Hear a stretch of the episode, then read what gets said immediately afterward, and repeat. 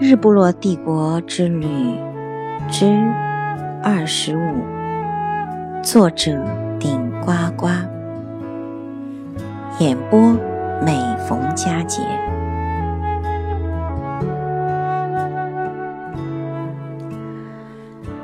六月一日回国，至今已有一个多月了。这一个月来，因为写日不落帝国之旅，将日记读了又读，将照片看了又看，在百度里寻寻觅觅，于是好像又去了趟英国。本来走马观花，蜻蜓点水。但因为有了日不落帝国之旅，于是对英国有了极表面肤浅的认识。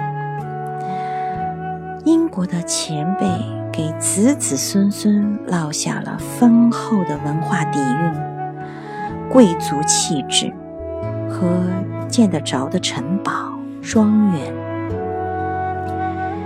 前者要感受，后者。眼见为实，短短十一天，还要除去两天的飞机上，只剩九天。九天，不就只能眼见为实了吗？英国给我的留给我留下的印象就是古老，前辈留下的结结实实的城堡，漂漂亮亮的庄园。永远是后代人炫耀的资本。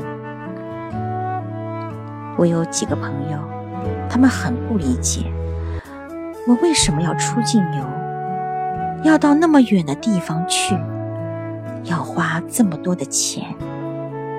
我真无可奉告。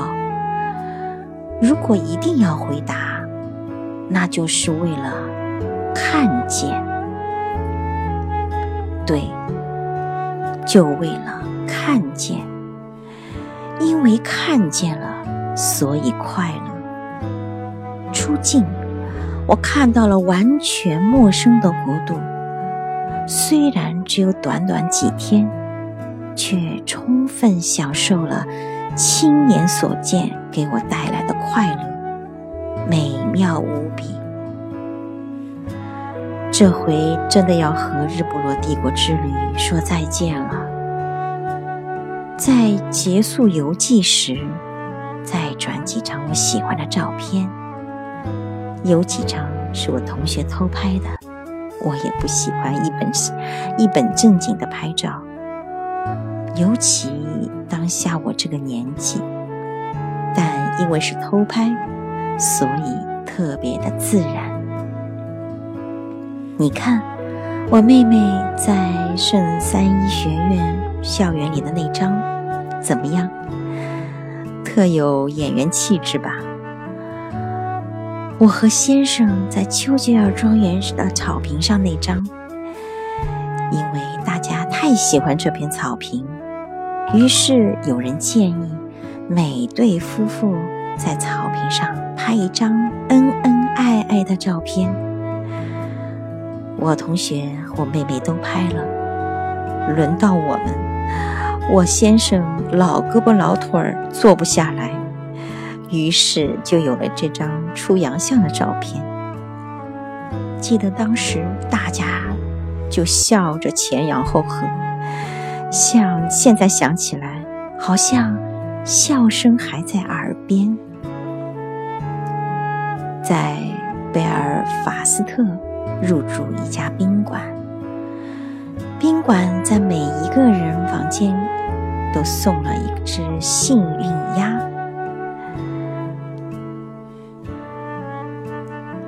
国人很怀旧，老式宾馆都有壁炉，新式宾呃新式宾馆也有仿照壁炉，壁炉里还有燃烧着的柴火，当然了，是假的。但却很逼真哦。每家宾馆早餐都是自助餐，热量都很高的培根、香肠、牛奶、酸奶、麦片、果酱、白托、咖啡啊，太多了。